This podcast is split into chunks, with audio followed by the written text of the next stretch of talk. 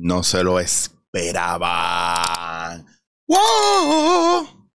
Saludos, Corillo. Welcome back to No Voy a Decir Más Nada, edición I'm Back in Potojico. P fucking R. Bueno, hoy voy directito, direct, directito al grano. Eh, no hago más que llegar aquí. Me entero que le cancelaron el programa a Francis Rosa. Vamos a hablar de eso. Sí, les voy a explicar. Lo triste es que yo no me entero de la mejor manera posible. Siempre me entero como que de alguien haciendo un comentario bien pendejo. Este, y el comentario fue que me escribieron a mi Instagram con que, mira, le cancelaron la mierda de programa al pendejo amigo tuyo. ¿Por, ¿por qué? Entonces, lo primero, ¿por qué? ¿Por, ¿Por, qué nos damos permiso para hacer ese tipo de cosas? Por, mm, Vamos a hablar de esto. Eh, por cierto, si usted está esperando que yo arrastre y, y, y, barre el piso con Francis, está, de ahora puede quitarse. Segundo, sí, no tengo nada malo, malo que decirle a Francis Rosa. Francis Rosa es mi amigo. Eh, tercero, lo quiero un montón, lo respeto un montón y he decidido tomar una actitud en mi vida, ¿verdad? Donde quiero hablar lo menos posible mal de la gente. Por más que me encojone, es como buscar la manera de soltar toda esa mierda. Así que sí, si usted dice, ah, claro, tú hablas así de él porque como es tu amigo, sí. Si usted no tiene los huevos, si usted no tiene los cojones, si usted no tiene los ovarios de hablar bien de alguien, el problema es suyo. Usted no tiene buenos amigos entonces, o usted tiene mucho odio y mucha maldad en su corazón y tiene que mirar eso porque no se puede vivir con tanto veneno, palabras de Shakira. Eh, y eso es de lo que quiero hablar ahora. Miren esto.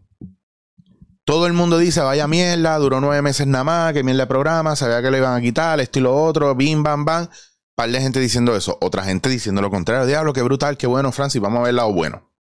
Francis Rosa viene de Sabana Grande, donde en su puta vida habrá pensado que algún día iba a llegar a donde está hoy. Es lo primero. Segundo, yo he acompañado a Francis en todos sus procesos o en la mayoría de sus procesos antes de que explotara, ¿verdad? En, con Sunshine. Eh, y digo con Sunshine porque él y yo manteníamos mejor comunicación, por ejemplo, cuando estaba Raymond, una vez explotó con Sunshine, pues ya no nos veíamos tanto. Y ya tenía otro corillo, etcétera, etcétera. ¿Qué pasa? Francis, desde que yo lo conozco, siempre ha sido un chamaco que ha sido siempre generoso, caballeroso y, y siempre estaba ahí por los demás. Y es un chamaco que antes de pensar en él, él piensa en la gente. Por eso está cabrón, porque cuando a él le dan la oportunidad de hacer este programa, él me llama y yo no podía estar para él. Pero siempre, siempre habíamos hablado de que el día que él tuviera su programa, yo le, que si yo quería estar con él o yo iba a estar con él, yo le dije que sí, que claro que sí.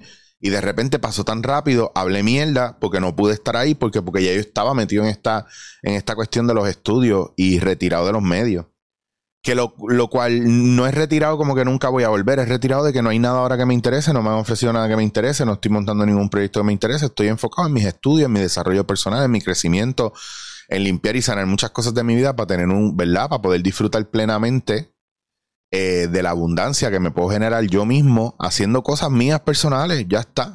Ya estoy, ya estoy con el borrador del libro de improterapia, que eso era algo que tenía estancado hace años. Eh, estoy montando un espectáculo de impro para ver si lo puedo arrancar el año que viene. Eh, estoy, eh, tenemos festival en República Dominicana la semana de arriba. o sea, están pasando muchas cosas nítidas, muchos talleres y, y muchas oportunidades. Y en el caso de Francis, Francis no solamente me ofreció trabajo a mí, le ofreció trabajo a mucha gente, buscó pagarle buenos sueldos a todo el mundo. Es un tipo que es hands-on de estos líderes que está ahí metido todo el tiempo haciendo las cosas, no es necesariamente de mandar a los demás hacerlas. Cuando trabajas con él, es una persona que aporta bastante y cuando trabajamos Danilo, él y yo, pues siempre están Danilo y él peleando. Mentira. la pasamos cabrón y es bonito verlo que él con su corillo y su gente pueda seguir montando cosas. A lo que voy con la situación de lo de Francia es que no importa que le hayan cancelado por lo que lo hayan cancelado, te gustara o no te gustara el programa. Es el sueño de una persona trabajando y fajándose todos los días, pasando la seca y la meca, porque nadie habla ni de la situación que tuvo con Natalia, ni de la situación con, su. la, la, vida que pudo haber llevado con su pareja anterior, lo difícil que él se lo ha hecho cuidar a su hijo, aunque siempre estaba ahí como buen papá, pero teniendo a su hijo viviendo tan lejos en Sabana Grande, él teniendo que viajar tanto, momentos donde no tenía dinero, eh, momentos donde lo han humillado públicamente, momentos donde la, el, han barrido el piso con él, cómo habrá dormido en el momento en que se dio cuenta que al querer salir de la situación en la que estaba con su con, con, en su área de trabajo, lo demandan por unos incumplimientos de contrato, la gente con la que se movió profesionalmente tanto, o sea, todas estas cosas todo esto, todo esto, todo esto es bien importante. Y lo que tenemos que tomar en cuenta es que no debemos nunca menospreciar lo que la gente tiene o no tiene ahora, porque es bien importante entender el trabajo tan difícil que cada uno pasó para llegar ahí.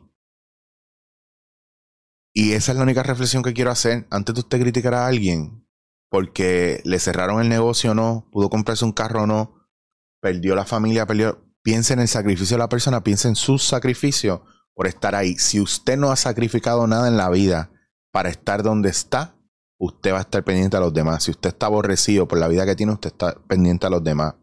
Si usted no tiene nada bueno que decir de nadie, mirar lo bueno de nadie, es porque usted no ha hecho nada bueno en su puta vida. Así que organícese, que yo sé que usted es mejor que eso. Chequeamos.